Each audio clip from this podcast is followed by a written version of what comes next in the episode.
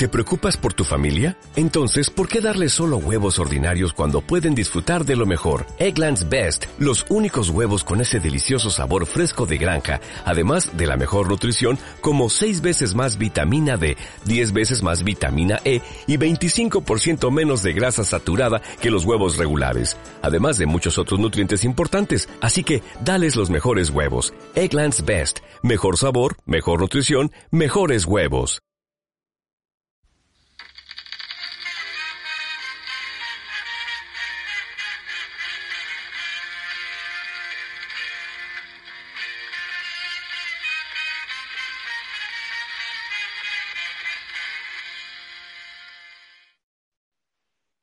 Pues Jorge, andabas que tu época psicotrónica de Spider-Man. Sí, no, esta sí era psicotrópica porque era este, una onda como muy de LCD. El asunto a mí me causó pues mucho conflicto. Dije, esto eh, muy, era, estaba muy pesadillesco el, el asunto. Y pues así fue que me involucré con el hombre araña. Luego recuerdo que un primo tenía casi todos los números. En aquellos entonces a mí ya me tocó coleccionarlos con Editorial Novedades que era la segunda editorial, bueno, la tercera, porque eh, habían aparecido ahí unos números en la prensa, luego en, eh, salieron unos en Mac División Historietas, en fin, luego novedades, recoge la batuta, y pues me tocó leer pues de los primeritos, todos los primeros números, los que hizo Stan Lee con, con Steve Ditko y luego con John Romita, que fueron como los dibujantes principales, y pues ese es el hombre araña con el que yo con el que yo crecí leyendo todo eso hasta justamente la muerte de Gwen Stacy, que ya le estaba escribiendo ahí otro eh, autor, Jerry Conway, que fue el que le tomó la labor de escritura después de que se va Stan Lee de escribir El hombre araña. Y él es el que pues trae esta idea de vamos a matar a Gwen Stacy, casi casi llegando él y haciendo estropicio y ya de ahí como que no me empezó a gustar del todo la historia. Lo seguí durante muchos, muchos años, pero sí fue el shock en ese momento, algo que no pensaba que no iba a suceder en, en historietas y tómala, ¿no? Pues matan a, a Gwen Stacy. Lo que dice Jerry Conway es que pues ya la onda estaba muy telenovelesca de, del asunto. Dijo, no, hay que traer algo que simbre ya esta historia, ¿no?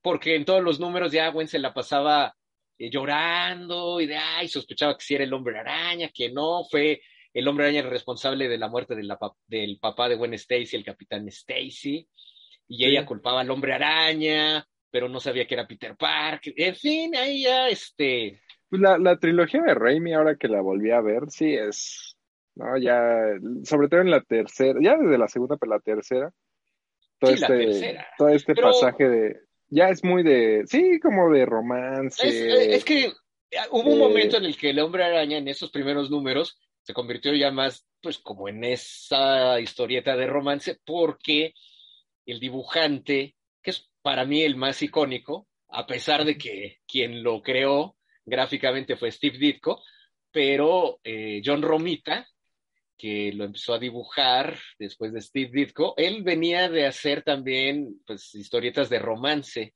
en, Marvel. Y se nota, ¿no? También como esa preferencia él por hacer como todo ese tipo de, de conflictos. Y se convirtió en eso, ¿no? Ahí entre Harry Osborn y Mary Jane y Gwen Stacy, Peter Parker y Flash Thompson y todo ahí, todos esos cuadrángulos, hexágonos y todo amorosos Sí, ahora que te digo que la vi con mi novia la trilogía de Raimi, sí, sobre todo en la, en la 3, donde lo reúne, no sé si te acuerdas de esa secuencia, James, Franco lo reúne y es como, le, se confiesa a Peter, ¿no? De que ya Mary ya me cortó, hay otro, y James Franco, ese otro soy yo. Así te cuenta más o menos, los cómics tienen ese espíritu, de hecho, la película captura muy bien como ese espíritu, claro, hay con muchas cosas cambiadas, y que también ahí vendría como esta cuestión a lo que me refiero de en qué época cada quien se acercó al hombre araña, porque ya después, muchos, muchos años después, ya el hombre araña pues, se terminó casando con Mary Jane, pero tuvo después de Gwen Stacy es como su gran amor, que la mató el duende verde, y después tuvo ahí harta novia, y al final pues terminó casándose con, con Mary Jane y vino toda una época ya él de casado, eh, y, siguiendo de hombre araña, en fin. Entonces, dependiendo de en qué momento cada lector se acercó al hombre araña, pues ya dijo, claro, el hombre araña, pues, su pareja es Mary Jane. Y por eso la adaptación de Sam Raimi, pues toma eso, ¿no? De claro, pues deja fuera a Gwen Stacy, o sea, no cuenta bien toda la historia. Que sí, en la tercera parte nada más sale ahí poco. Pero esa historia del principio, de los primeros números de Hombre Araña, que es la esencia de él, pues siendo eh, este estudiante que lo acosan, haciéndole bullying, se burla, en fin, todo eso está muy sintetizado en la película, porque hay una una gran cantidad de números donde Peter Parker es eh, preparatoriano, luego universitario, y aquí en la película de Sam Raimi, esos, pues en los primero, en el primera, en el primer acto, se despachan todo esto de la escuela y no hay como toda esta interacción. Entonces, ya hay eh, la llegada ahí con Mary Jane y todo. E, eso a mí tampoco me, me terminó de gustar, esa adaptación. Pues igual, yo entiendo, pues viniendo con todo este bagaje, me decepcionó doblemente, tanto visualmente por Sam Raimi y por toda esta historia. Y, eso obviamente no eh, lo puedo proyectar como para todo el público, decir, no, es mala. No, simplemente a mí no me satisfizo por estas razones, ¿no? Lo cierto es que gracias al Hombre Araña vino como una nueva época de hacer cine de, de superhéroes que se tomaba un poquito más en serio, no eran como tan camp como las películas anteriores, ¿no? Ya medio se había hecho con la de Blade, esta película que también retoma un personaje de, de Marvel, con Wesley Snap, el cazavampiros, que hasta Guillermo del Toro le entró ahí a, la, secuela. Pero esta es como esta nueva etapa de hacer cine de, de superhéroes. Uno ve las películas de superhéroes de los ochentas y noventas basadas en, en cómics de Marvel, bueno, sí están, híjole, pésimas para la, parece que son las parodias, de hecho. Y sí resultó muy importante porque sí vino como un antes y un después con la película del hombre araña, de tantos eh, años que se había esperado una película de este personaje que estaba envuelto ahí en muchos líos de copyright y que al final, bueno, pues escogieran a, estos actores que pues causaron bastante impacto para toda una generación, que lo siguen identificando a Tobey Maguire con, Peter Parker. Bueno, no, no, hablamos todavía de, en particular de Willem Dafoe. Oh, o de... Dafoe, sí, claro. Para mí, o sea, se roba la película. Se roba la película. Y es que también él, eh, fíjate que eso sí fue lo, de lo que sí me gustó de esa película de Sam Raimi.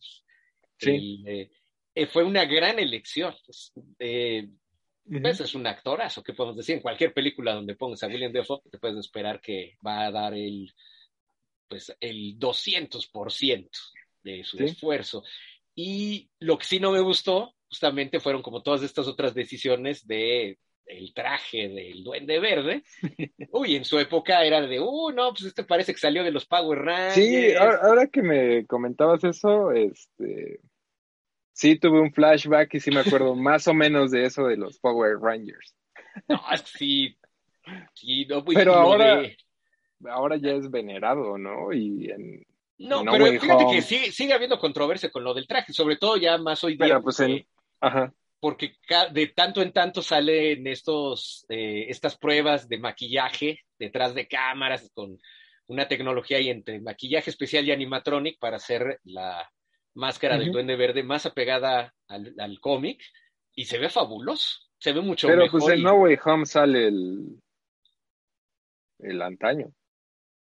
Pero incluso ahí también como que ya, este, o decía John, de tratar como de enmendar ciertas cosas también de esas eh, sagas. Por ejemplo, no gustó el traje del Duende Verde y se sabe que fue muy polémico. lo rompe. Es lo primero que se ve que lo rompe, ¿no? Así de, no, ya, ya, en fin, ¿no? Ya con eso se deshacen de todo ese bagaje de algo que molestó mucho a, los fans. Al igual que, bueno, lo de las telarañas orgánicas, pues que también lo discuten ahí en plan muy, muy chacotero, de lo que muchos se preguntaban de si en realidad es una araña, ¿de dónde sacará sus telarañas? Tampoco nada más de, de las muñecas, sino como las telarañas, sí, más bien como las arañas en la realidad, ¿no? Y pues también... Me recuerda un poco lo que, lo que hicieron en, ahora en las nuevas de Halloween, de David Gordon Green, en la 1 en particular, que se burla, ¿no? De la onda de que era la hermana y como de todo lo que pasaba en la franquicia, pero al final digo, esa en particular también, ¿no? Caen, caen un montón de cosas medio... Creo que es un, es un periodo raro, ¿no? De las franquicias. Sí, tienes toda la razón de que son como muy autorreferenciales. Autorreferenciales, intentando, entre comillas, corregir. Exacto. Pero al mismo tiempo, no sé, está, es, extraño. sí, es, sí, es muy extraño, porque se dan cuenta de las cosas que no funcionaron o que los fans, pues, realmente odiaron. Y en estas películas autorreferenciales, pues tratan como que de comentarlo y corregirlo muy narrativamente, así como guiñándole el ojo al espectador, como diciéndole, este, escuchamos. También, también sabemos que la regamos aquí, este, rompiendo la cuarta pared casi casi, ¿no? Entonces, por lo menos aquí en esta me parece que les funciona bastante, bastante bien, porque es una película que sirve también para reiniciar a el hombre araña tal como mucha gente lo conoce, es decir, alguien que eh, pues no depende de, nadie, que es un héroe más bien pobre y que se las ve negras para pagar la renta, o sea, los problemas comunes de el lector de cómic que lo estaba leyendo en décadas pasadas y hasta la fecha, ¿no? Esa es la identificación que hay con, con el personaje. Y aquí en el universo cinematográfico Marvel, el MCU, pues es como el ahijado, el entenado de Tony Stark, ¿no? Que recibe toda la tecnología, el dinero, y eso a muchos fans. Estaba en la, en la 2 de Raimi. Toda la subtrama de que es pobre y de que lo corren de su trabajo y de que la tía May no tiene dinero para su casa. Pero sí, eh, igual te iba a preguntar un poco eso de ¿Qué, ¿Qué, opinabas de, digo, Andrew Garfield ya dijiste, ¿no? Pero al mismo tiempo, ¿crees que hay algo ahí? Porque me decías, por ejemplo, en, algún chat que la 2 tiene cosas más fieles, todo lo de Gwen, por ejemplo. Sí, eso de Gwen, bueno, incluso esta actriz, pues parece un dibujo de, de, John Romita, que John Romita hizo muy icónica a, a Gwen Stacy con este look de, eh, pues como muy setentero con la diadema, que ahora pues así es como la representa, ¿no? Pero es un look muy, muy setentero que se volvió muy icónico gracias justamente a este John Romita. Y sí tiene cosas muy apegadas a eso, incluso la personalidad de, del hombre araña como tal. Es decir, el hombre araña es un superhéroe que se la pasa haciendo como muchas bromas y se la pasa, este, ahí, ahora sí que haciéndole bullying verbal a todos los supervillanos, ahí también como para distraerlos. Y eso no se había visto en las de Sam Raimi era como muy serio todo el asunto, era como muy azotado. En la 2 sí captura muy bien la personalidad de Peter Parker, ¿no? Así de, sí, no tengo dinero, me pasa esto, me pasa. Pero justamente como su alter ego, que es el hombre araña, lo usaba para desfogarse de todo eso, ¿no? Y por eso se la pasaba haciendo bromas y era un héroe pues bastante chistoso y simpático y eso no se había visto. Y creo que lo que hacen bien en las de Andrew Garfield es precisamente dotarle esa personalidad al hombre araña. Sí, sí, es más, sí. Entonces no, no, hay un, no hay uno perfecto, ¿no? Porque unos van a decir, no, es que no es el hombre araña real, pero ¿cuál es el hombre araña real? O sea, solo el que escribió Steve Ditko, bueno, el que dibujó Steve Ditko y escribió Stan Lee en en toda esa primera andanada de, números, pues podríamos decir que es lo que representa el espíritu de, del hombre araña, pero ha habido diferentes permutaciones del personaje en la animación, distintas caricaturas en los setentas, en los ochentas, la noventera, y cada espectador seguramente se acercó a una diferente versión del hombre araña que para ellos es la auténtica. Y entonces al verlos en cine dice, no, ese hombre araña no es el que el que yo, con el que yo crecí, ese no es. Pues, caray, o sea, habría que ser como toda esta historia de los cómics, que ya también te comentaba por ahí una vez, que la escritura de los cómics es algo de lo más abigarrado que pueda haber, porque no tienen final y nunca tendrán final, porque llega un nuevo equipo creativo y te dicen, ay, lo que nos dijo el anterior equipo creativo, pues ya no es cierto, era todo un sueño, ¿no? Entonces lo llevan por otro lado y en fin, es lo que yo te ponía de ejemplo como esto que se conoce de cadáver exquisito, en donde alguien escribe eh, en una pieza de papel, pues empieza a escribir un cuento, después de determinado número de líneas o de un determinado número de tiempo, se detiene el ejercicio, se lo pasan a otro escritor, pero el otro escritor no ve todo lo que escribió el anterior, sino que nomás ve como tres parrafitos. Lee esos tres parrafitos y él continúa la historia.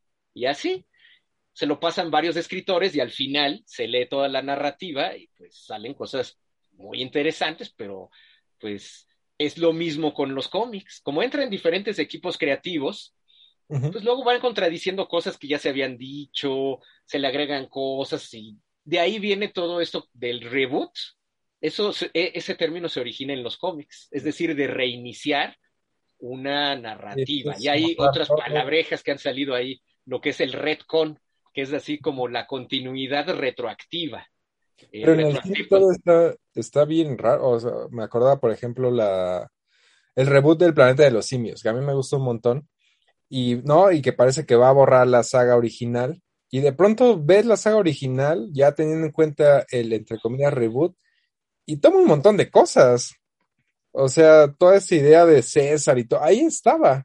Sí, sí, sí. O sea, sí, o sea, es muy extraño todo lo que, como esa onda de la franquicia y de tener que respetar, o sea, ignorar ciertas cosas, pero tiene cierto peso. Sí, una sí y otra, y ser como muy reverencial como al espíritu de la franquicia original. Y además en los cómics es muy difícil porque pues cara, el hombre araña se viene escribiendo desde los sesentas, pues hay un montón de historias y luego empezaron a salir más títulos, o sea, uno lee como los primeros números, incluso los hasta donde lo escribe Jerry Conway, y, puede, este, puede tener sentido, porque el personaje sí crece, o sea, lo ves cómo va evolucionando, crece y todo, pero llega un momento como un impasse donde no pasa nada, y siguen pasando los años y no crecen y nada más cambian cosas. Este, por ejemplo, en su momento, el personaje de Punisher, cuando lo introdujeron en la historieta del hombre araña, pues él era un excombatiente de Vietnam, que tenía sentido pues por los años, ¿no? Eh, él sale en los 70, se, crea este personaje y pues Vietnam estaba muy reciente, tenía sentido. Pero hoy día ya, pues, ¿cómo va a ser un excombatiente de Vietnam? Y pues ya tendría una edad ahí muy de, eh, de tercera edad, ya sería, ¿no? Entonces lo han cambiado, ya no, ahora es un veterano de la guerra de Irak, ¿no? De la guerra del Golfo. Entonces, eso es lo que se llama continuidad retroactiva, el retcon. ¿Cómo vas a agarrar todo eso para llevarlo al cine? Es imposible. No, no podría ser fiel al cómic de ninguna manera porque el cómic no es, es fiel a sí mismo. Entonces, todos esos fans que se desgarran las vestiduras, es que no es como el cómic, en el cómic pasaba esto, pues es que tú leete todo el cómic como si fuera una narrativa eh, única y no tiene sentido, porque luego se bifurca, tienes que comprar otros títulos, continúa y dices, esto no le pasaría a una persona, ¿a qué horas descansa? ¿A qué horas va al baño? Este, luego ya tiene una aventura y al mismo tiempo que tiene esta otra aventura, ¿qué pasa? ¿no? Entonces dejaron desde hace mucho tener como una lógica los personajes de, Marvel específicamente en, esa, en esa cuestión. Entonces, exigirle eso a las películas ya me parece también muy desorbitado. ¿No, crees que si, si el, especulando un poco, ahora que el MCU, imagínate, va a seguir décadas. ¿No crees que llegue un punto en el que también les va a pasar esto? Sí, claro. pero, eh, por un lado han sido como muy inteligentes eh, porque con la introducción de lo del multiverso, pues pueden meter de pretexto esto. No, pues ahora este personaje viene de otro multiverso y te va a continuar. pero va, a pasar eso. En algún... Pero también lo que están introduciendo en las películas, que ya también lo están empezando a hacer en los cómics, y es algo que ya lo tenía la competencia, los de DC Comics tenían ya más o menos de esto, que son los personajes de legado. Es decir, linterna verde, por ejemplo, hay varios linternas verdes, ¿no? Que este, se van incluso como que heredando, por decirlo de una manera, ante los lectores ese papel. Y lo mismo va a ocurrir con, pues, con las películas. En los cómics de Marvel eso no existía, es decir, siempre hay un, hay un Capitán América desde hace mucho que tampoco tenía mucho sentido ya, este, con tantos años que han pasado, un hombre araña, pero ya poco a poco han introducido, no, pues que haya otro hombre araña o que haya el sucesor del Capitán América, porque pues él no puede ser siempre el mismo. Y eso le da la licencia, el permiso a las películas, y ya lo están haciendo. Estas de, Marvel, ¿no? Es medio como el hint a que un nuevo Iron Man, ¿no? Que Exacto. desde Exacto, ¿no? Y ahí viene, ya en los cómics salió desde hace algunos pocos años una sucesora de Iron Man, que es una chica, una chica negra que se llama Iron Heart, y que ya ah. la van a adaptar a, a, las series de Disney Plus. Ahí viene Iron Heart y la nueva Hawkeye, que también está allá en los cómics, que es Kate Bishop. Ahorita está la serie, justamente en Disney Plus, donde se está ahí como pasando también la batuta. En fin, o sea, no va a tener fin hasta, obviamente, que el público se arte hasta que ya los consumidores digan, no, ya estamos hartos, ya no haya taquilla y que ya no jalen, que va a pasar. Le pasó al género del western. Pero, pero a ver, así haciendo un igual especulando, yo le veo todavía algunas décadas, décadas. Uy, no sé, fíjate, pues este, no sé si décadas, pero pues. O sea, es que, por ejemplo, esta. Pero diez añitos más, sí, ¿eh? Una década más, fácil. Fácil. Yo le echo unas dos más. Ya no sé si se vaya desinflando todo el, asunto, ¿no? Decían por ahí, a ver cuál es la película que, ya Estaba. O sea, ya, ya como que mucha gente lo esperaba, ¿no? Y, y de pronto viene esta de Spider-Man y otra vez otra vez, sí, porque ya muchos estaban enterrando a Marvel, ¿no? Con este Eternals, ¿no? Que, sí, bueno, es que Eternals sí, muchos se preguntan cuál va a ser la película Marvel que no va a tener tanto éxito ni en crítica ni en taquilla, y fue Eternals, ¿no? Entonces ya como... Luego viene esta y... No, ya viene esta y es de, no, y ahora todos, como se pudieron dar cuenta, emocionados, ¿no? Ahora el Doctor Strange, pero también lo que está sucediendo con el universo Marvel, pero en las series de Disney Plus, porque también están todas ahí ya conectadas, ¿no? Porque Doctor Strange también está conectado con la serie de WandaVision. Sí, sí, sí. Y pues así, una cosa tras otra. No, se lo van a tener, o sea, sí, todo lo que sube baja, ¿no? En algún punto. En algún punto, pero yo creo que todavía tiene cuerda. No, todavía tiene cuerda para rato. Ya con lo de las series de Disney y con esto de los multiversos, va a, a, tener cuerda un, un, ratito más. Y pues muchos se quejan de que en realidad pues, son eh, narrativas inconclusas y que tienes que seguir viendo esto y que esto en realidad sería como Iron Man parte 27 o mucho más si ya contamos las series de televisión. Sí. Pues es que es igual que los cómics y eso es lo que me parece muy pues digno de mencionar, cómo cambió la manera de hacer el cine de Hollywood, de franquicia, Marvel. Sí, sí, lo vino a dislocar y a pues, cambiar. no Way Home, más allá de que sí la puedes disfrutar, sí es como la película que tienes que ver, no solo las de MCU, sino las de los otros, ¿no? De los otros Spider-Man, para realmente captar todo, por algo decía, o sea, por algo había gente explicándole a sus novias, eh, este es el villano de la primera.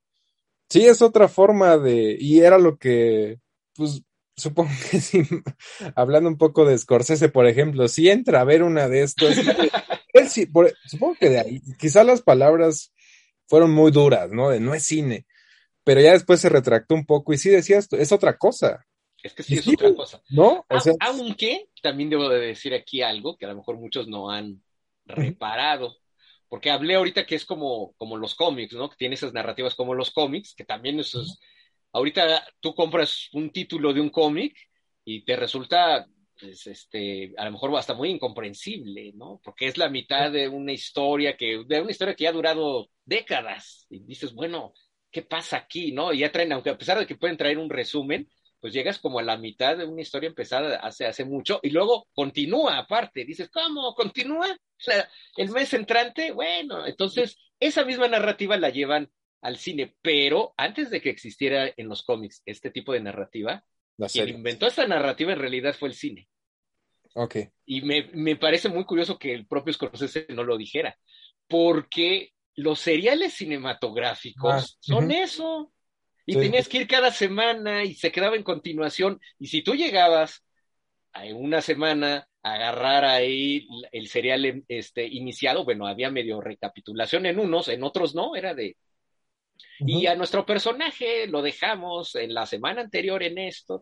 Y aparte, eso empezó a darse en, no, no es una invención tampoco hollywoodense que diga, claro, los seriales cinematográficos también se originan en Francia con este, Les Vampires y todas estas adaptaciones de las eh, historias de Gastón Leroux, el propio Fantomás, en fin, Judex, todas estas aventuras de estos personajes muy parecidos a los superhéroes, que son estos como villanos, muy antihéroes, eh, que hace ahí Louis Feuillard, por ejemplo, es eso, tal cual. Ellos inventaron, el cine inventó este formato que mucho antes de que llegaran los cómics, porque luego llegaron los cómics y eran aventuras autocontenidas.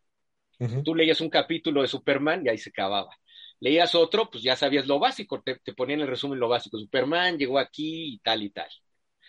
Eso hasta que llegó, pues más o menos Marvel a inventar un poco más todo esto de la cronología y que el universo y todo eso, pero eso hasta los prácticamente los 60, ¿no?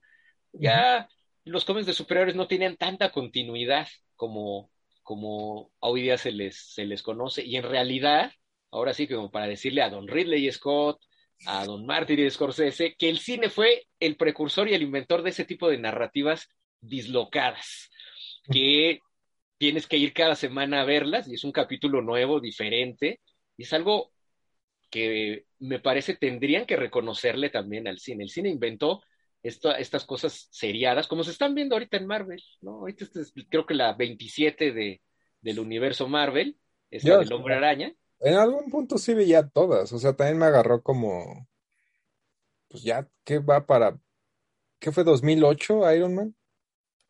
Sí, ¿no? Mm, pues, sí, ya está más cerca. Ah, ya me acuerdo. Sí, 2008, si no me equivoco, 2000, sí, creo que sí. O sea, ya está más cerca de los 20 años que de los que otra cosa. No, de hecho sí, ¿eh? Entonces sí, en algún punto sí vi todas en el cine y todo. Ya tiene rato que, o sea, estas últimas Shang-Chi y la otra. Todavía no veo Eternals. Esto obviamente No Way Home en particular, pues Spider-Man sí, sí lo he seguido y sí conozco las otras dos vi la, obviamente la trilogía de Raimi en el cine. Las otras también las vi en el cine, las de las de Garfield, pero yo creo que sí, o sea, yo lo veo así ya en algún punto ya también me voy a tener que desconectar un poco y a otras cosas, porque esto, repito, no, no va a tener fin. Ya las series, por ejemplo, yo la verdad ya no las sigo, las... me parece que han logrado cosas más interesantes que algunas películas, las, las series. Y también, bueno, están poniendo como estas semillitas que van a continuar en el cine. Muchos de esos personajes van a continuar en el cine. Entonces, es una maquinaria muy aceitada, la, la, que ha logrado Marvel. Y por más que le han querido copiar, pues no. no eh, creo que se le hace. Es cierto. Porque sí, todos estos que el propio Warner, que pues es dueño de todos los personajes de DC Comics, lo que quería hacer los estudios de Universal con los monstruos, Una, nada más sacaron una. Una, pues es que fue un fracaso. Ah, horrible, la pero, horrible la idea. van a. Jason Blum. Ahí anda, ¿no? Coqueteando con la idea de, bueno, le fue bien al hombre invisible, va a salir Wolfman, la mujer invisible, por ahí como que anda, y, y siendo Jason Blum como, ¿no? También, pues ambicioso, visionario a su manera y todo, pues quizá por ahí también salga. Sí, por ahí, no dudo de, que sí resulte bastante exitoso este nuevo intento de llevarlos, pero ya no es un universo compartido como originalmente querían. Es que ahí, un poco, ¿no? Muchos se engolosinaron, les dio jiribilla, vieron que Marvel se estaba hinchando de dinero. Sí. Y luego Disney al comprarlos dijeron, no, pues hay que crear nuestro propio universo cinematográfico y todo. El podcast que hicimos, Monsterverse. El Monsterverse, ándale, exacto, con Godzilla y todo, que eso medio les quedó y sin querer, ¿eh? Ahí de, de, unir eso, pero es algo muy complejo también, todo lo que requiere para hacer estas eh, franquicias eh, exitosas.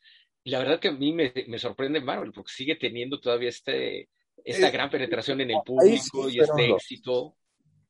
O sea, sí, ese nivel de, la verdad sí se le, o sea, y lo que suele pasar, ¿no? Yo ahora que eh, veía entrevistas de Abel Ferrara, por ejemplo, él decía, cuando hizo Driller Killer, pues es como, ¿cuál es la película de las películas más exitosas de los últimos años? Masacre en Texas. Yo me siento capaz de hacer algo similar, pues vamos a hacer Driller Killer es, es natural, ¿no? Claro. Que aquí sí es como, es otro nivel de... No, es otro nivel, porque esto ya, es que esto es más corporativo. Total. Es, aquí sí habría que diferenciar, porque esto, quizá lo que eh, se refieren, supongo, tanto Ridley Scott con eh, Martin Scorsese y todos los detractores del cine de, superhéroes, es que más bien es esto, ¿no? Eso es toda una... Eh, es, un, es una fábrica que está sacando esto como si fueran los modelos T, los autos de Ford, así en serie, ¿no? Este, aunque aquí cada uno de estos productos sí son distintos y trae, toda una complejidad ahí muy, pues muy corporativa que se aleja de una sensibilidad autoral. Sí, estos productos, bueno, ya desde el mero nombre, ¿no? Producto, no una película, eh, que obviamente pues tiene otro, otra naturaleza en cuanto a lo creativo y en cuanto a lo artístico, y es por eso que pues esto lo ven con eh, muy malos ojos, la, gran mayoría de todos los que son eh, pues cineastas, una naturaleza mucho más comprometida con lo que es el arte cinematográfico y para qué sirve el cine. Entonces, en ese sentido, pues obviamente Marvel pues, son productos manufacturados para jalar al público a la sala de cine, traen palomitas, consumismo, en fin, ¿no? Todo lo que es este capitalismo tan rampante, del cual... Pues, el genocidio cultural, dijera. Genocidio cultural. Así es, este genocidio cultural. Pero lo que me resulta también muy interesante es cómo a pesar de ello hay autores interesantes que bueno, se han metido a jugar ahí a el universo cinematográfico de, de Marvel, ¿no? Y que producen, pues, eh, pues cosas muy refrescantes, ¿no? Como lo de Taika Waititi con, con Thor, que ya era una franquicia que pues, se veía también bastante muerta. y no, pues. Sí, sí, sí, es la más divertida. Sí, ah, claro, a muchos fans también les pareció insultante, que sea cómica, pero insisto, depende de qué ángulo la veas, de cuál fue tu primer acercamiento al personaje. Muchos dicen, no, no le tienen reverencia al personaje original de Thor. Bueno, el personaje original de Thor pues, era, era de hecho un doctor, el doctor Donald Blake, que se transformaba en Thor con un bastón. Él era, este, sufría de cojera y usaba un bastón. golpeaba el bastón, se convertía en Thor porque a Thor lo castigaron.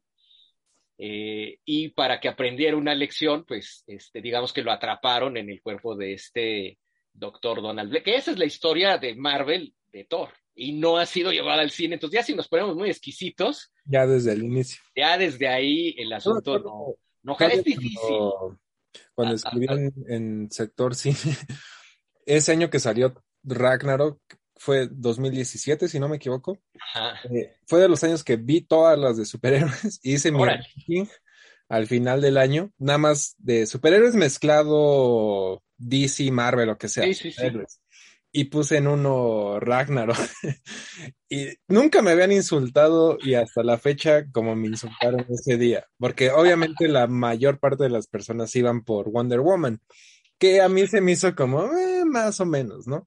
Sí, también más o menos. Y me divirtió más Ragnarok y repito, los, los fans así en, en sector cine, así insultos como ya tiene tiempo que no me insultan, pero estuvo, divertido. No, es que sí, son muy pasionales. Eh, pero insisto, depende en qué momento conocieron y qué versión de, los personajes eh, conocieron. Ah, y, luego, también hay que decirlo, hay, hay, mucha gente pues con valores, eh, pues, no sé, muy, muy en oposición a lo que representan los superhéroes, de lo, que realmente significa el personaje, la figura del superhéroe, y muchos de sus seguidores pues son como todo lo opuesto, ¿no? Toda la, enseñanza de No Way Home, ¿no? De, sí, tienes, que hacer lo correcto, ¿no? Aunque, o sea, aunque ayudar villanos, ¿no? De la tía May. Sí, no, no entiendo, parece que no entiende las películas. Sí, sí, o sea, de, e, e, esa es pues como toda la moral de, de, las narrativas superheroicas y sus fans operan en eh, dirección contraria completamente, ¿no? Es también como muy digno de, mencionar, pero ahora que ya lo traes a colación, también para hablar más de, esto del hombre araña, esto, que es el, de hecho me parece que es el tema principal de, la película en varios sentidos, lo de las segundas oportunidades, que de eso es, a final de cuentas, la película, ¿no? Darle una segunda oportunidad como a todo, ¿no? Este, a los villanos, para que se rediman, a, ya hasta en una cuestión metanarrativa, bueno, pues una segunda oportunidad para cerrar estas otras franquicias bien, para que se reinicie el hombre araña como mucha gente lo quería y no como el protegido de, Tony Stark. Que a mí, digo, más allá de eso, que sí me parece pues, muy diferente, ¿no? Lo del traje tecnológico y todo. La una hora que la volví a ver me, me gusta, la de Homecoming se me hace un Spider-Man así súper ansioso, chavito, la anda regando por todos lados. me gusta ese, como ese espíritu que, captura esa película. Es que, es que justo es el espíritu del hombre araña. Claro, pues no lo pudieron meter de otra manera al universo Marvel. Eh, de, e, esa fue la idea, de hecho, de, de Kevin Feige, cuando estaba reuniéndose con Amy Pascal, que le dijo, bueno, ok, ¿cómo harías al hombre araña otra vez exitoso, aparte de traerlo al universo Marvel, dijo, trayéndolo al universo Marvel y que Tony Stark le dé un traje. Y ahí fue cuando dijeron, mm, puede funcionar. Los de Sony dijeron, puede funcionar, sí, le da la vuelta, ya no es como lo repetitivo. Es que sí, hubiera. Otra vez, el origen. Es que más allá de los cómics y todo, lo que creo yo, termina afectando a la franquicia, bueno, el intento de franquicia de, Andrew Garfield. Es eso, estás viendo la misma película menos de, por ahí de que tenía 10 años, ¿no? 10 años después, estás viendo la misma historia, mismo origen y no es ahora que también me eché todas las, este, todas las ahora para antes de No Way Home, ya tenía rato que no las veía las de Spider-Man. Estás viendo la misma película y es inevitable comparar a la tía May, a Rosemary, no sé, no recuerdo bien su nombre de la actriz original, bueno, de la de Sam Raimi. Sí, sí, sí. Con la nueva. O al tío Ben con Martin Sheen, que es en la. Sí, cara. Es imposible. Tu mente. Sí.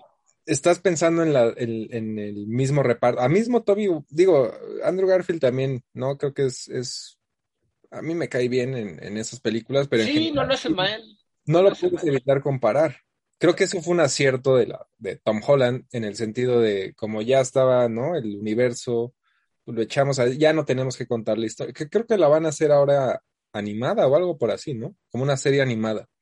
Eh, eh, pero eso es también como para un público infantil. Tiene una nueva serie del Hombre Araña animado, pero es más bien este más como infantil, juvenil, y, eh, pues como otra versión más animada, ¿no? Pero, eh, pero incluso en las propias versiones animadas, pues en muchas ni se contaba lo del tío Ben, ya se daba como por hecho. Es como es como Batman. O sea, de, ¿en serio otra vez nos tienen que contar el origen de Batman? Para que ahí viene la de la de Matt Reeves con Robert Pattinson. Casi casi con otro origen de Batman. Bueno, es como el año el año 2 o año 1 de, Batman, pero es que invariablemente ya me parece que mucha gente de, lo sabe, incluso sin haber visto las películas, los orígenes del hombre araña y de Batman, como para que otra película venga y te lo vuelva a contar. Y te digo, necesario. es eh, pura paja, ya, este, en, toda la secuencia de las de Raimi donde no va al, a luchar, bueno, a, a, intentar ganar dinero y todo, la muerte, eh, me parece una gran secuencia. Y ya la vez la de Andrew Garfield, ¿no? Que entra ahí medio random a comprar, no sé qué, a una tienda. Repito, es inevitable compararlas y queda, sale a perder. Eso sí, le, reconozco a la de. O sea, hace rato decía, ¿no? Al final es un engranaje más de todo, pero al, menos ya no nos hicieron chutar la misma historia en la en Homecoming. Sí, no. Ya fue como, Ok, está bien ansioso porque ya, ya probó, ¿no? Ser Avenger y todo, pero tienes que, todavía está chavito. Me parece, es en, eh, la 2 ya, eh, sí es como muy, es pura paja, ¿no? La, de, la que anda en Europa y... Eh. Pero, pero... Divertido, sí. Es divertida, sí es paja, pero es como las es el mismo reflejo de las historietas del hombre araña. Tampoco es que pase mucho ni son sucesos que vayan a alterar el universo, sino más bien a su universo, que creo que las tres justo se centran en esto. Y esta última película tampoco hay como esta cuestión de que el mundo va a acabar, algo que va a terminar con, eh, con la humanidad, sino más bien es él, ¿no? De, problema. No puedo entrar a la escuela. Sí, está no bueno. aceptan en la y eso es lo que desató todo, de hecho. ¿no? Eh, Porque... hablábamos con John un poco, ¿no? Del, hay quejas medio de la lógica y demás sí me gustó un montón como lo, el origen. Es un problema juvenil. Es la indecisión propia también uno para ser adolescente, la que no midió de, bueno, no quiero que nadie este, sepa quién soy. No, no, no, no, pero mi amigo, no, no, pero mi novia, no, no, pero mi... Y entonces, esto, pues muy propio de uno cuando tiene estas edades, ¿no? Que no alcanzas a, pues, eh, medir como todas las consecuencias. El propio Doctor Strange, ¿no? Tiene un diálogo que le dice, luego se me olvida que eres un niño, ¿no? Eres, eres muy joven y yo me, enojo contigo, pero pues sí, eres un chavito que... Exacto. Indecible. Sí, hasta, cierto punto lo agradecí de ese No Way Home que hace rato decía también, ¿no? Que sí necesitas ver para entender 100%, ¿no? Sobre todo las otras de Spider-Man y las otras, eh, de las otras franquicias. Bueno, obviamente. Pero agradecí un poco porque, repito, ya por tiempos y demás, eh, ya no vi Shang-Chi, por ejemplo, ya no vi Eternals. Y sí traía un poquito ahí en mí de, igual y sí me pierdo cosas porque pues, ya no sé, ¿no? La religiosamente la 26 y la 25 película del MCU pero esta sí es para fans de Spider-Man. Sí. Obviamente, ¿no? Va a tener repercusiones y nada, pero sí es, pues sí, para fans de Spider-Man y, ya. Sí, tal cual, ¿no? Y lo, hace, lo hace muy bien, insisto, es como la segunda oportunidad también, ¿no? De, darse ahí la propia franquicia después de que eh, tuvieron esa ruptura Marvel y Sony, es aquí otra oportunidad, la segunda oportunidad. Y aparte, en el mensaje de la propia película hace algo que en las otras películas de superhéroes no es tan común, que es como regenerar al villano, ¿no? De no matarlo, porque uno ve todas estas películas de Marvel y pues en todas matan a los villanos o mueren por alguna u otra razón. O como en la de Raimi, ¿no? En, técnicamente no los mata, pero se terminan muriendo. Sí, se terminan muriendo. Entonces, en esta, el, pues el personaje de, Tom Holland, este Peter Parker, pues lo que intenta es esto de no, oigan, este se puede ah. tener una segunda oportunidad, hay un segundo chance. Eso me gusta también porque igual, ¿no? Trazando un poco las de Raimi y las de también, ¿quién era el de Mark Webb, ¿no? El de, Mark de Garfield. Tobey Maguire Garfield. Sí. Sí, son villanos más interesantes en ese sentido, sobre todo los de Raimi creo que no son 100% malos, ¿no? Sí son más víctimas, ¿no? En desesperación también lo retoman eh, con el personaje este de Michael Keaton, el, buitre, ¿no? Exacto. Incluso de Misterio, ¿no? Eh, sí, sí. También, ¿no?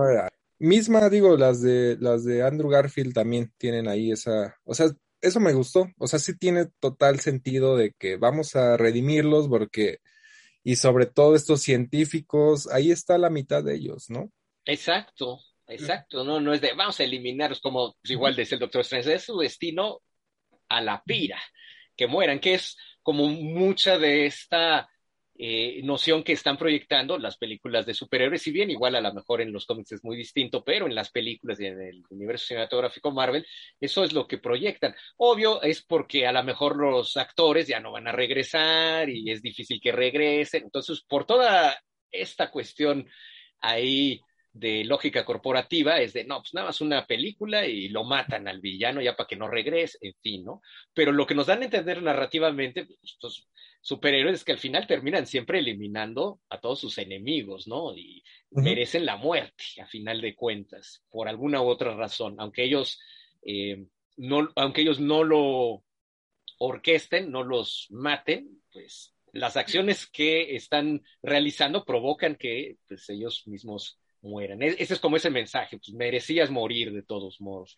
Y lo que me parece muy interesante es que aquí se rompe justamente toda esta dinámica de no, pues no, no tienes por qué morir, hay una segunda oportunidad, o sea, cometiste un error o algo salió mal, tienes un chance de poder hacerlo otra vez, de comenzar desde cero. Y se aplica de manera muy metanarrativa, pero dentro de la historia, me parece hasta como el mensaje positivo que muchas otras películas de superhéroes no tienen. Y que eso es lo, es lo que hace entrañable también el personaje del hombre araña, eh, a final de cuentas, ¿no? Esto de, no, pues hay que darles la oportunidad, no, no, este, no pueden regresar a morir. Y esa lucha, ah, sí, repito, pues hace rato como criticábamos, pero lo positivo, y ya había dicho, ¿no? Sí me gustó bastante. Eh, esa idea también, ¿no? De los deseos de venganza que, que le surge naturalmente a Tom, bueno, a, que es Spider-Man 1, ¿no? Que ahora por nombres, por números, digo.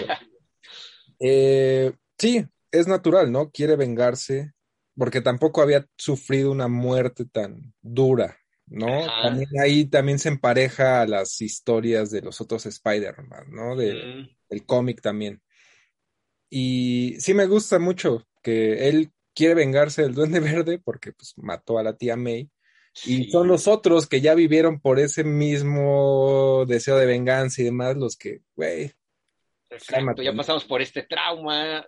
Sí, sí no que lo merece a pesar de eso. Extraña la lógica de la película ahí, ¿no? Que se toma sus libertades en que llegan ya más maduros los, porque pues, sí, Tobey Maguire ya le pega a los 50, pero lo, lo, ocupan bien, sí llegan ya como los mentores, ¿no? Exacto, exacto, ya, ya como más sabios, de ya pasamos por aquí, que bueno, en cierta manera es también, como ya también lo comentaba John, de eh, Spider-Verse, que también, bueno, este hombre araña que llega ya ahí fracasado y que todo le salió mal. Y llega también como especie de mentora con Miles Morales. E, esa fue la que no, digo, la vi en el cine y me acuerdo que la comentaba contigo, incluso no sé si recuerdas en algún punto. Que, también, que también te decía que más allá del espectáculo, ¿no? De los multiversos y todo, la historia del, de Mike Morales era lo que tenía el peso ahí. Exacto. O sea, sí, lo, sí, sí, también me gustó bastante esa. Sí, y ya está, se va por, por el mismo sentido y, y, le da, pues, como eh, todo este peso, ¿no? De por eso el hombre araña es un personaje tan popular, como por este compás moral con el que opera, y a pesar de pues toda esta tragedia que él mismo provocó al no tener en cuenta eh, todas estas repercusiones, pues siendo un adolescente, ¿no? Y querer la fama y provoca pues la muerte de sus seres queridos, por lo menos en el, en el cómic, pero eso mismo lo han retomado muy bien en, en, las películas y me gustó porque pues sí tiene ese mensaje muy, muy positivo, que insisto, ya muchas películas de superhéroes pues, no, no lo tienen. Es muy curioso también como lo, todos los fans tóxicos que generan eh, y que van en contra del espíritu mismo de lo que pregonan esos personajes que adoran. Me, parece, eh, todo es un contrasentido, pero aquí la película creo que lo, lo resuelve muy bien, termina siendo pues muy entrañable y hasta conmovedora dentro de esos eh, parámetros en los que opera. Y creo que funciona muy bien tanto para un público más joven que no tiene todo el bagaje como comentábamos como con más razón, pues a todos aquellos que ya conocen la historia del hombre araña en distintas partes de, de su historia. Y pues ahí está el resultado, aparte, ¿no? De ahí en, en, en taquilla. Y pues yo creo que se seguirá viendo, porque son esas películas que eh, seguramente muchos irán a ver dos, tres, hasta, hasta más veces. Entonces, pues con eh, todo el dolor de mi corazón, pues para González Iñárritu, Scorsese y compañía. No, bueno, ya Jane Campion, Campion eh, Jane Campion, este, Franco, ya también le, preguntaron, Ridley Scott, Francis Ford Coppola, ya y la lista es larga. Sí, pues ya, Pero pues también ya vende eso. Sí, claro, ahí es la pregunta obligada, ¿no? A cualquier cineasta autoral. Ay, este, ¿qué opinas? Pero ya ves, Paul Thomas Anderson. Así de, no, sí. Ah, bueno, pero Paul Thomas Anderson es más, es más Tarantino en ese sentido. Es más pop, ¿no? Como que también, pues, digo, él creció siendo su papá, pues uno de estos eh. presentadores de películas de horror en la tele por cable y todo, pues él creció. Con eh, Paul Thomas Anderson casteó en su momento top, supongo, después de Magnolia, a Adam Sandler. Y las entrevistas decía, es que yo veía las de, ¿no? Todas las comedias que me respetaba de Adam Sandler. Sí, o sea, fue, sí fue el primero, ¿no? Que le dio como, ahora con un Code James, pero en su momento a Adam Sandler fue el primero que le dio más caché, ¿no? No, y aparte también fue una decisión que fue atacadísima de cómo así, porque Paul Thomas Anderson ya se había colocado como este director a seguir, joven, que era como esta nueva voz, haciendo un cine al margen, como de, de Hollywood, pero dentro de Hollywood, y luego traes a Adam Sandler, pues muchos, no, ¿qué pasó? Y fue la sorpresa para, propios y extraños. Pues sí, sí, él, sí, pues sí está como más dentro de un ambiente muy, muy pop por, Thomas Anderson, pero por más que odien el cine de, superhéroes, pues ahí va a seguir lo mismo pasa con el cine de horror y con el western, todo lo que es este cine, con el cine popular. Y claro, pues estamos hablando de la maquinaria hollywoodense, al final de cuentas, y cómo va minando, pues, la, eh, no, no solo el cine independiente de Estados Unidos, sino las cinematografías nacionales de distintos países, ¿no? Porque se inunda el mercado, pero también ya responden a, distintas... Eh, sí, ahí es complicado. Sí, son otras circunstancias, pero es que todo lo quieren meter como al saco, de claro, todo esto es culpa de las películas de superhéroes y por eso el cine y hasta, o sea, Caray, ¿no? El punto que decía hace rato.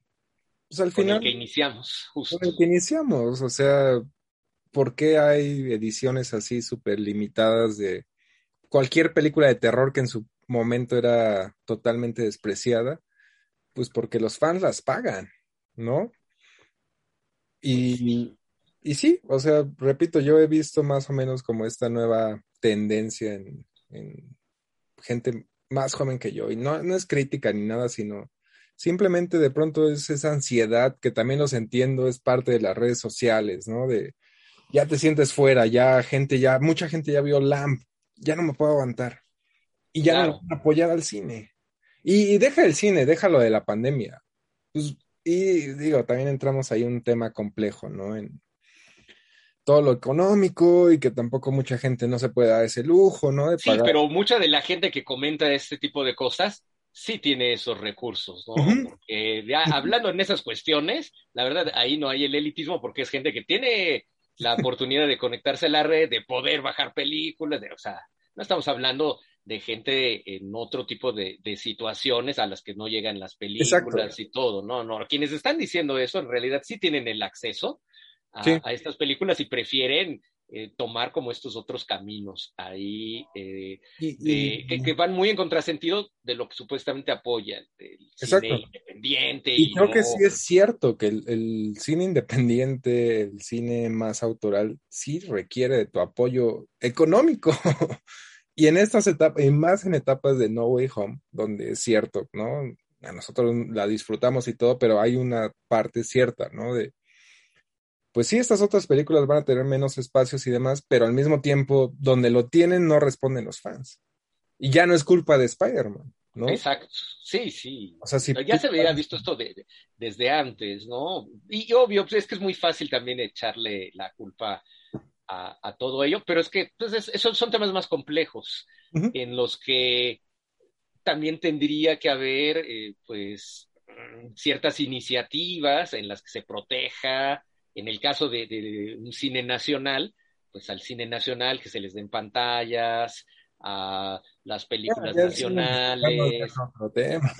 Es, que es muy, muy, muy complejo todo el asunto. El, el, caso que siempre saco a colación en estos temas es el de Corea. En una nación mucho más fregada en muchos sentidos más que nosotros y cómo le hicieron frente a Estados Unidos, a pesar de que pues también eh, tuvieron mucho apoyo de Estados Unidos cuando se separó Corea del Norte, Corea del Sur, y que pues, son aliados en muchas cuestiones comerciales, pero antes de todo ello, en los 90, cuando alcanzaron la democracia, pues Corea del Sur se armó para lograr que se levantara su industria cinematográfica en muchos sentidos, construcción de cine, publicaciones, donde se generó también pues discusión de, cine, escuelas, eh, toda una infraestructura muy, muy compleja y eh, blindar un poco también la llegada del cine extranjero y obviamente tener películas con las cuales responder, porque pues también si prohíbes la llegada del cine extranjero, asignas un cierto número de pantallas a tu cine nacional y tu cine nacional pues no está a la altura para que la gente vaya a verlo, no, no va a funcionar tampoco por ahí. Entonces, sí son cosas más complejas, pero la culpa no es todo del, del cine de superhéroes. Y me parece que es lo que ocurre siempre, es como lo más visible para señalarlos con dedo flamígero y decir, ven, ellos son los que tienen la culpa de todo esto la violencia en los videojuegos, claro, pues ahí se explica todo.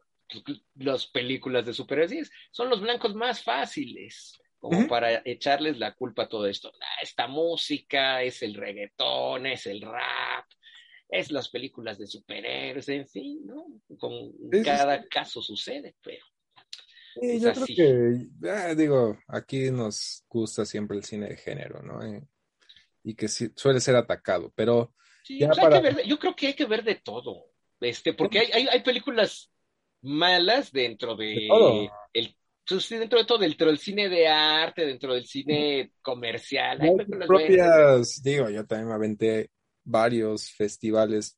Ahorita ya no, ya también, sí, ya estoy en, en esa etapa de...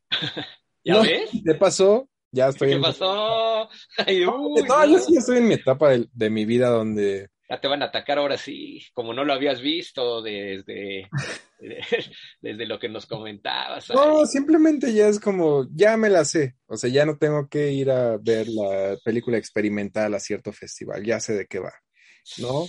Ya cuando ahora en Guadalajara que vi una, ya era como, ¿sabes qué? Tengo sueño, me voy a dormir, porque ya sé de qué va.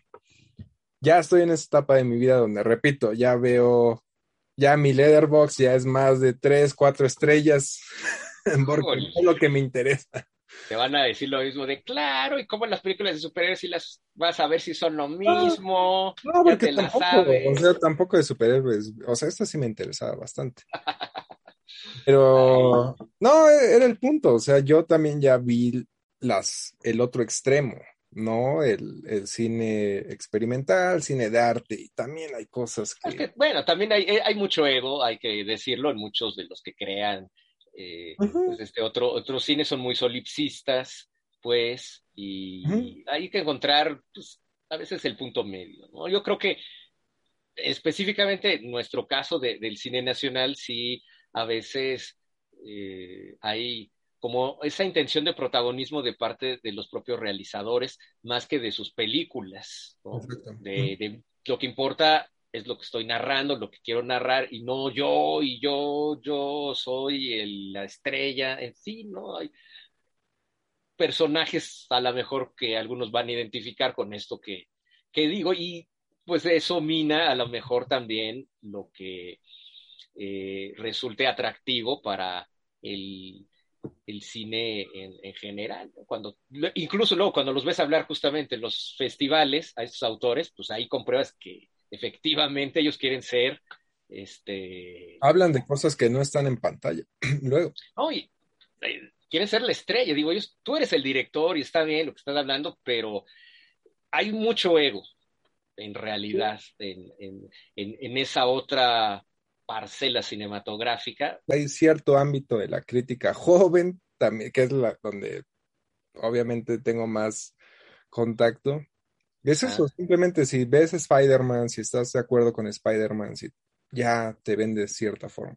Sí, claro, bueno, también entiendo porque pues es eh, algo que todos como jóvenes y idealistas y creyendo en el arte como tal de lo que puede expresarse en el cine, pues todo esto es como el enemigo, ¿no? Lo representa como eh, la, amenaza que va a socavar las oportunidades de ver un cine reflexivo, eh, más interesante. Yo creo que pueden convivir de manera muy armónica. Ya, eh, independientemente como de prácticas voraces capitalistas que puede llegar a tener toda esta maquinaria en lo industrial, pero ya en cuanto a los textos narrativos, pues, si nos centramos exclusivamente en, en ello, pues pueden convivir muy fácil, de manera muy armónica. Uno puede ver películas de superhéroes, pueden gustar, te puedes ver películas de Belatar y, y reflexionar acerca del asunto, ver películas más de verdadera naturaleza experimental donde no hay nada narrativo, películas que se van a, excluir de todo eso, pero pues también es una labor que incluso estas eh, personas más jóvenes pues son las que tienen que ir construyendo con estos públicos, ¿no? De eh, cineclubes, de formar una eh, pues un gusto cinematográfico variado, de no pelear géneros con otros. Ya uno. Es lo curioso que luego ves acabo de ver hace poco el top de, de la Cajures du Cinema. No sé qué. Ah, sí. No ya cuando ves los tops individuales, luego hay escritores que ponen así Shyamalan y ah, hubo uno que puso Halloween Kills y luego le dije, a ese güey lo tengo que seguir porque ese güey me representa. Ajá, es a lo que me refiero. De pronto una, la revista top, ¿no? en creo que hasta la fecha, ¿no? De nombre al menos, de nombre al menos la de más prestigio y demás. No, es la de más caché. Yo contrata gente así porque sí tienen una voz propia. Obviamente, ¿no? Contribuyen. Es a lo que más o menos me refiero. No tienes que seguir ciertas cosas, no tienes que ver, ¿no? Eh, lo que te dicten. Siempre encontrar tu voz. Exacto. Y ya, y tu voz puede incluir, me gusta Spider-Man, ¿no? Pero en mi, en mi caso me gusta Spider-Man lo que decía hace rato, no he visto ninguna de las series de Marvel, probablemente no las vaya a ver. Estoy esperando ahora la de Paul Thomas Anderson y ya, ¿no? No, no, tienes como que construir pensando en los demás, supongo. No sé. Aquí yo opino como alguien formador de públicos a través de, de cineclubes, eh, que pues es importante ver todo, y yo creo que la gente que ve películas de superhéroes puede estar también abierta a ver otro tipo de, cine, pero quizá no en este momento de la vida. Pues, tienes que ir creciendo, madurando, hay otros intereses, pero ya tienes también como el gusto por el, por el cine, simplemente es como llevar y hay una formación, pero como hoy día todo está tan polarizado, todo es de pelearse y de, si a ti te gusta esto, no, largo, entonces no te puede gustar esto. Esto es muy exquisito, ¿no? Ya todo esto que sale de, claro, tú eres de los cinéfilos mamadores, claro, tú eres Marvelita, en fin, ¿no? Esas cosas que no abonan para que el cine, a final de cuentas, sea de superhéroes, sea de Jonas Mecas, de, de, lo que sea, pues este, llegue a público, se, se piense sobre cine, se reflexione sobre cine, uno se divierta con el cine. La, pelea que hemos hecho referencia, Scorsese Marvel. De pronto también veías a gente de Marvel.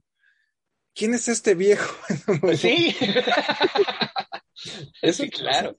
O sea, no, es eso, no, no, no puedes Sí, no puedes irte a ese extremo, ¿no? De por defender, me atacaron a las de superhéroes, voy a descalificar a uno de los grandes cineastas de sí, todos no, también no, no, sí, es, acusa esa, pues esa ignorancia, ese atrevimiento. Robert Downey Jr., yo lo vi en una entrevista, ¿no? Que decía, yo no voy a hablar mal de Scorsese, él salvó las películas de mi papá, ¿no? De Robert Downey Sr. Sí, claro. o sea, güey, ¿Qué esperas de.? no. Jamás pues es que mal de ese cabrón. Sí, no, es. Es muy indicativo de los tiempos que vivimos, ¿no? es la polarización. Hoy día no, no puedes eh, posicionarte como en el medio o decir que algo es gris porque o todo es blanco o todo es negro y si tú estás este, del lado que eh, es eh, contrario al mío, bueno, pues eres mi enemigo, ¿no? Y no sabes aparte, y, ay, viene toda la serie de descalificaciones, y en fin, no, no, no hay. Sí, ha caído en eso también, sí, sí, sí. Pues. Pero mira, de qué estamos hablando decentemente. Tú odias a Tarantino. Sí, pero es, que es eso. No pasa nada. No, pero es que saber, es como lo que decía de, del hombre araña de, de Sam Raimi, ¿no? A mí no me gustó, pero ya expliqué también como las razones, ¿no? Y pues por este con eso podrán entenderlas, igual no estarán de acuerdo conmigo, pero bueno, entiendes de dónde viene como esta razón por la que no te gusta tal o cual brevemente pero creo que hay que darle la oportunidad de, a todo, ¿no? Para poder descalificar. un punto que no había dicho que creo que podría, eh, por ejemplo, No Way Home creo que es un ejemplo, creo que sí le falta una mejor dirección a las escenas de acción, al menos desde mi punto de vista de pronto te pierdes. No sabes realmente qué está pasando, aunque estés eh, atento.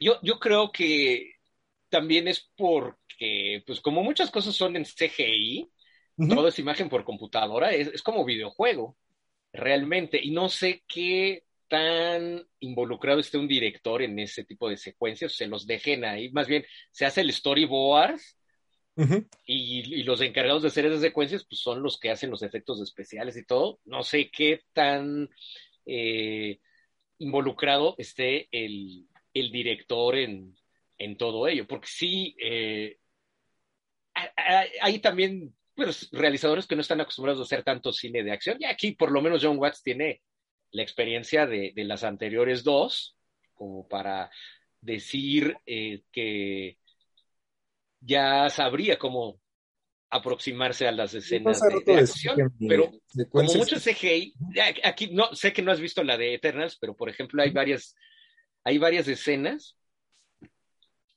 que tampoco se entiende nada.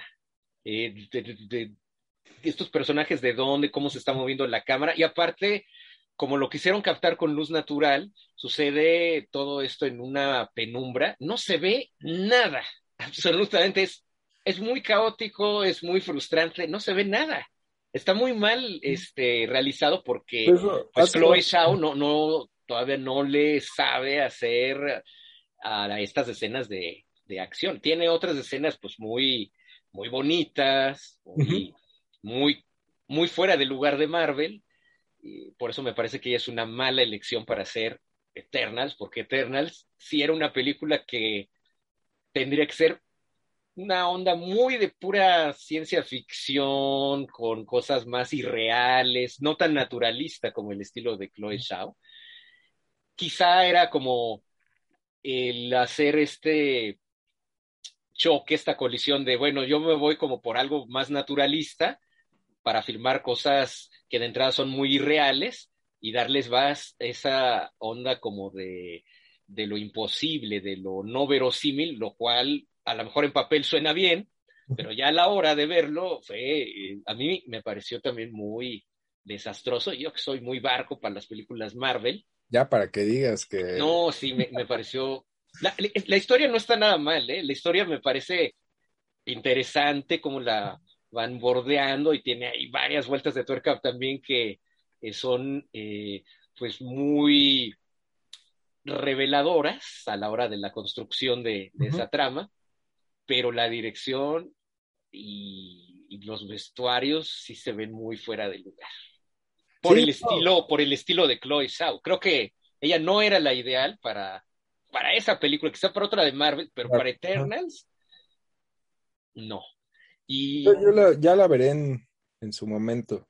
Pero va a salir ahí en, Disney Plus. Sí, Hace rato decía, por ejemplo, mi escena favorita, así de puro, ¿no? Cinematográficamente y visualmente, fue esta de, del universo, ¿no? De la otra dimensión más bien de... Sí, del mundo. Doctor Strange, demás. Sí, sí, sí. Tendría que haber sido la, el clímax con los tres Spider-Mans luchando contra todos los villanos. Esa tendría que haber sido mi secuencia favorita. Tendría que ser. Y es donde digo, de pronto sí me pierdo un poco. Sí, sí, porque también es como muy oscuro todo. Exacto. y no, este, es solo desde que no, hay varias escenas donde sí, no, no se alcanza como a, ¿Qué está pasando? a distinguir bien si la acción, los personajes, es sí muy, muy caótico. varias escenas de, de, ese final, pero ahí yo pues lo se lo, se lo achaco a que pues, como todo lo quieren hacer a, ciertas fechas. Esta película va a salir tal antes de que estén bien los efectos y todo, ya como que lo hacen al chilazo, de eso ya sí que se vaya, ¿no? Total, aquí que se rendere esto, que no se vea, disfrazamos de esto y órale, ¿no?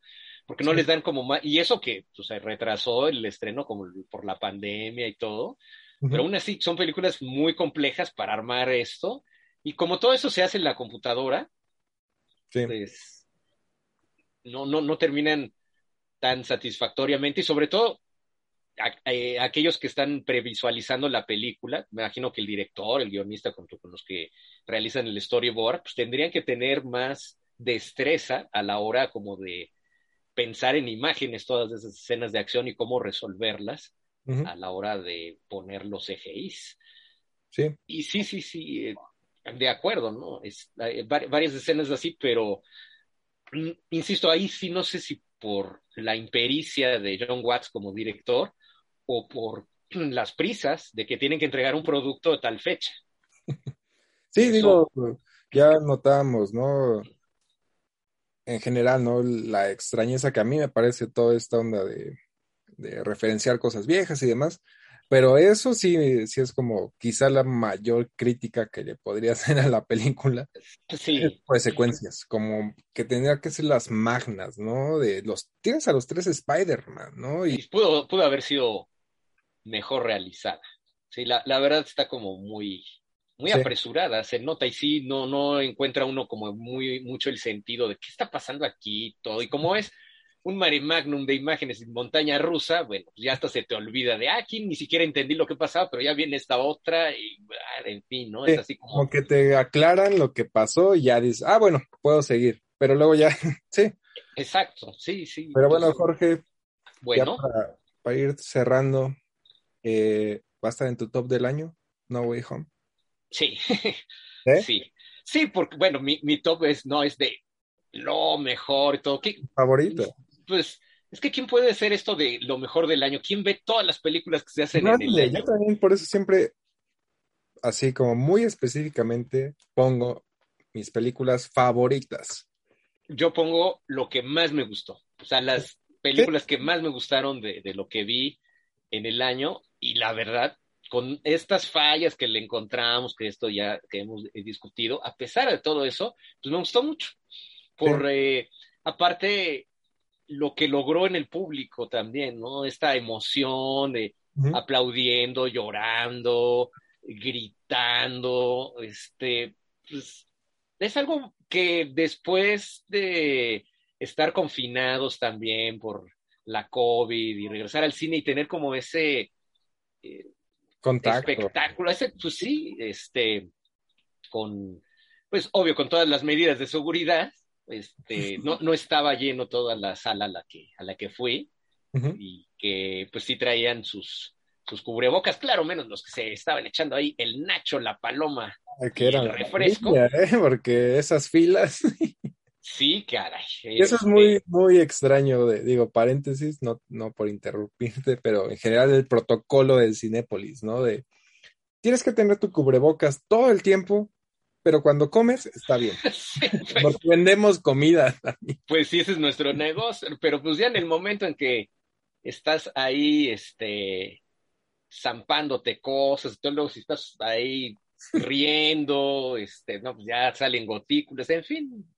Bueno, sí, sí, sí, No, no, no puedes estar pero, seguro. Pero, dentro de esta, este contexto covidoso, pues sí, resulta hasta como muy confortante, ¿no? Que una película provoque esa sensación en el, en el público, como todas estas emociones desbordadas.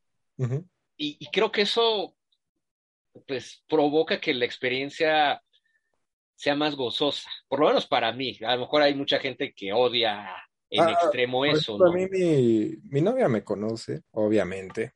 Y sí me decía, esperaba que te enojaras más, porque repito, tenía unos güeyes que le estaban explicando las cosas, unos adolescentes atrás, y era como, no, hoy no, no va a callar, eso yo me vería, yo sentía desde, desde mi labor que sí callo gente y todo, hoy me sentiría como el ridículo intentando, ¿no? sí, claro.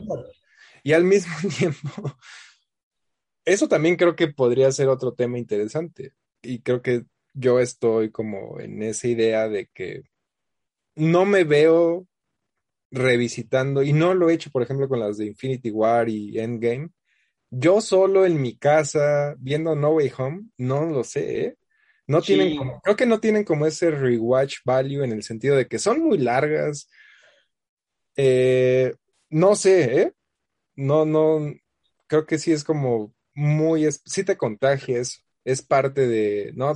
Que sale Daredevil al, principio, ¿no? Ajá. Ya desde ahí que notas el, la emoción y demás. No, la algarabía, aplausos en la sala, este, expresiones de incredulidad muy audibles, así, todo, güey, no mames, y todo así, el aplauso.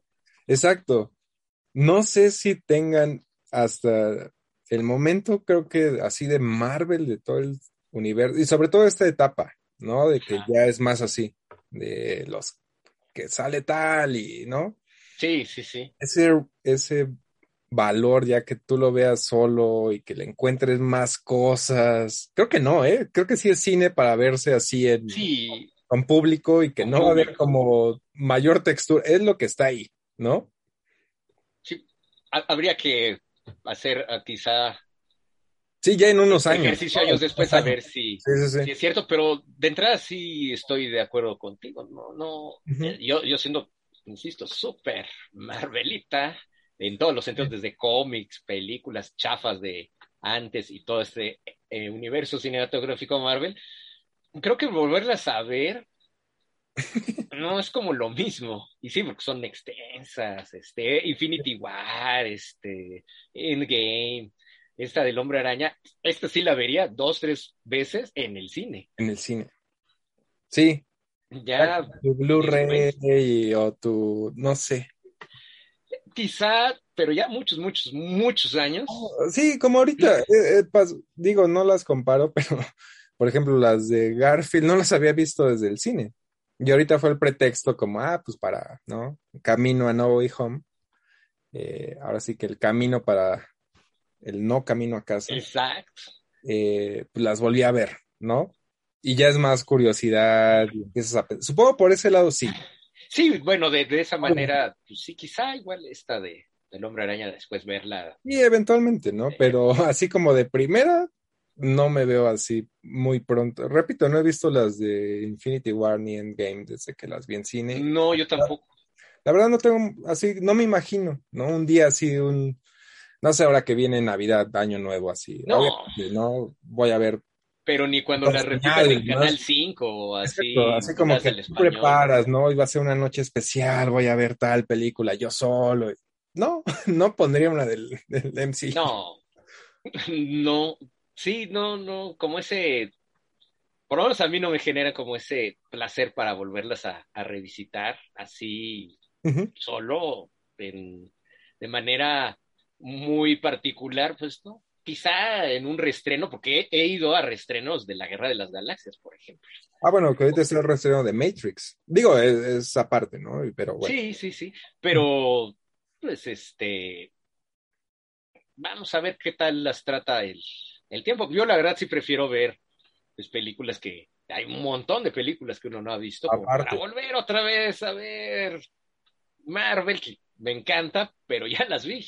Digo, sí volví a ver las, también las de El Hombre Araña como para eh, tratar de verlas con otros ojos, quizá, ya después de, de, varios años, aunque no tantos años pasados, las de Andrew Garfield, que me parecieron todavía peores de lo que me habían parecido cuando las vi en el cine. Creo que yo disfruté más la uno en el cine de ahora que la volví a ver, sí fue como, híjole, sí tiene cosas. No, yo ninguna de las dos, la verdad sí están, este, y la dos me sigue pareciendo un poquito mejor que la, que la, no, la uno está, es que todo mal, el traje, la historia, eh, los efectos me, especiales. me di cuenta que los ojos son como de lente, de unos lentes oscuros. Sí, como amarillos aparte. Este, no, no está fatal. Bueno, a mí me pareció fatal. El lagarto, es. El lagarto. Hasta qué mal diseño. Hubieran rediseñado ahora que rediseñaron a Jamie Foxx. pues, pues no, no, no, lo exigió el propio lagarto. Háganme mejor pero, pero se, la, se, la, compras, ¿no? Ok, los transformaron en el Exacto. Ya hagan un mejor lagarto. Pero eh, ahí están las fallas de esas. O sea, sí me parecieron todavía más escandalosas de lo que me, me parecieron cuando las vi por primera vez en el cine. No, estaban de, de, híjole, no, no, no. y me siguió gustando, pues, la, la, la dos de Raimi, de, del Hombre Araña. Este, a, a, pesar de que, pues, tiene todos estos ingredientes ya de la historia que a mí no me terminan de convencer, pero está, creo que es muy perfecta, la verdad, como película de superhéroes, la manera como lo filma, este conflicto entre los dos personajes, me parece que se sigue. a mí me, me, han gustado, sí. Digo a ti la dos, pero a mí también. Sí, la, la dos del Doctor Pulpo, sí, me parece que es la. La tres, híjole, también.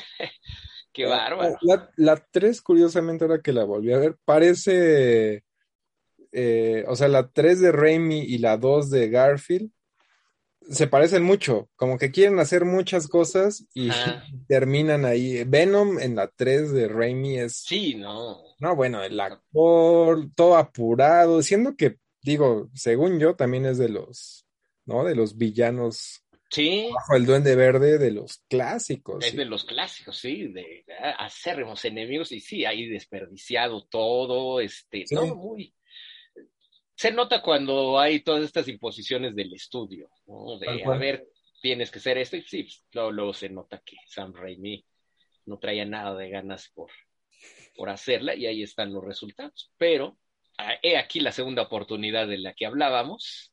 Pues, ahí, ahí está para el gusto del espectador, estén o no de acuerdo con nosotros, pero seguro ya la fueron a ver. Eso Sí, ya.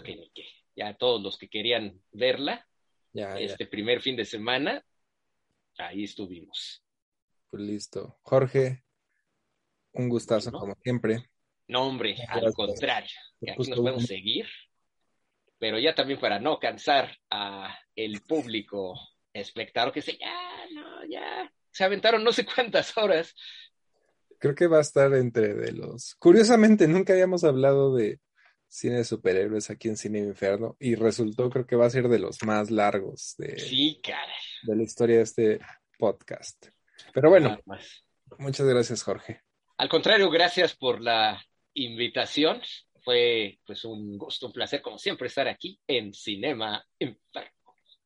¿No se merece tu familia lo mejor? Entonces, ¿por qué no los mejores huevos? Ahora, Egglands Best están disponibles en deliciosas opciones. Huevos clásicos, de gallina libre de jaula y orgánicos de Egglands, que ofrecen un sabor más delicioso y fresco de granja, que le encantará a tu familia. En comparación con los huevos ordinarios, Egglands Best contiene la mejor nutrición como 6 veces más vitamina D, 10 veces más vitamina E y el doble de omega 3 y B12. Solo Egglands Best. Mejor sabor, mejor nutrición, mejores huevos. Visita egglandsbest.com para más información.